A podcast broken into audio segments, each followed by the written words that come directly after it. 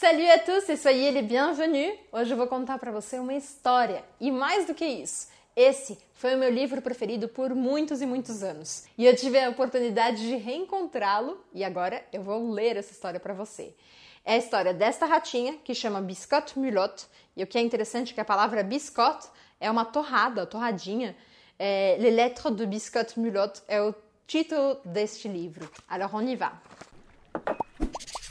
Un matin, la maîtresse a trouvé une lettre sur son bureau. Je vous lis la lettre. Chers enfants, je m'appelle Biscotte, je suis une mulotte et j'habite le mur de votre classe. L'entrée de mon trou est juste sous l'armoire. Souvent, je vous regarde et je vous écoute pendant la classe. Et la nuit, quand tout le monde est parti, je sors et je me promène sur les bureaux.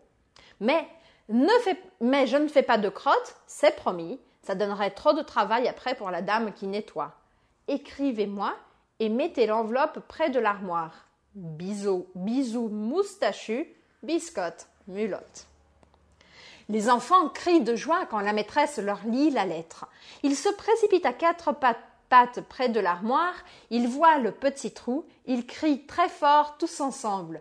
Biscotte mulotte Wouhou Réponds-nous Mais il n'y a personne. Alors les enfants disent Il faut écrire à mulotte Il faut écrire à biscotte Maîtresse, maîtresse, écris ce qu'on te dit. Dis-lui que je, l'aime, cette biscotte. Maîtresse, dis-lui que mon pépé m'a donné un petit chien. Dis-lui que je sais faire du vélo sans les petits trous. Demande-lui si elle écrit avec ses griffes.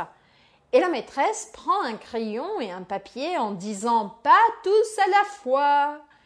Et elle se met à écrire ce que disent les enfants. Et puis après, on pose la lettre devant le trou.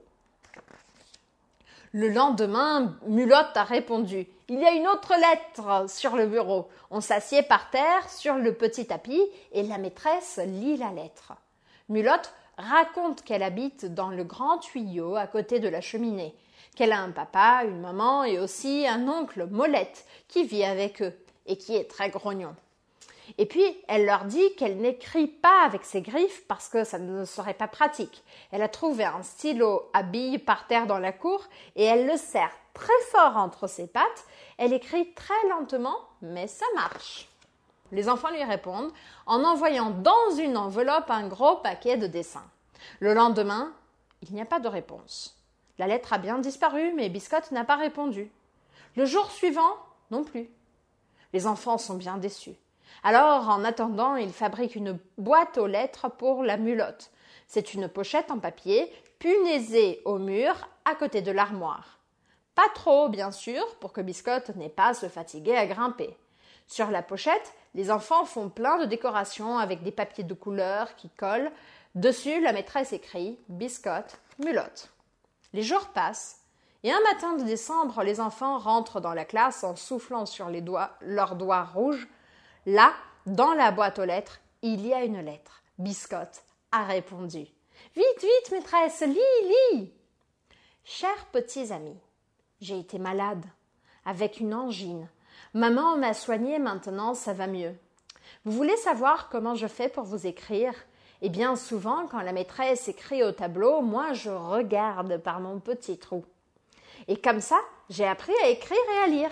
Mais n'essayez pas de m'apercevoir par mon trou, je suis très très timide.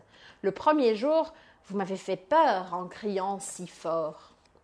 J'ai eu des battements de cœur, merci pour la boîte aux lettres, elle est très belle et aussi pour les dessins. Mais faites-moi des belles et des, lettres et des dessins petits, sinon je dois tout plier pour la rentrer dans mon trou. Bisous moustachu, biscotte, mulotte.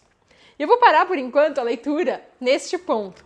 E eu prometo que eu voltarei em outras oportunidades para ler o resto da nossa historinha, que senão vai ficar muito comprida por aqui. Espero que você tenha gostado. Merci e à la prochaine!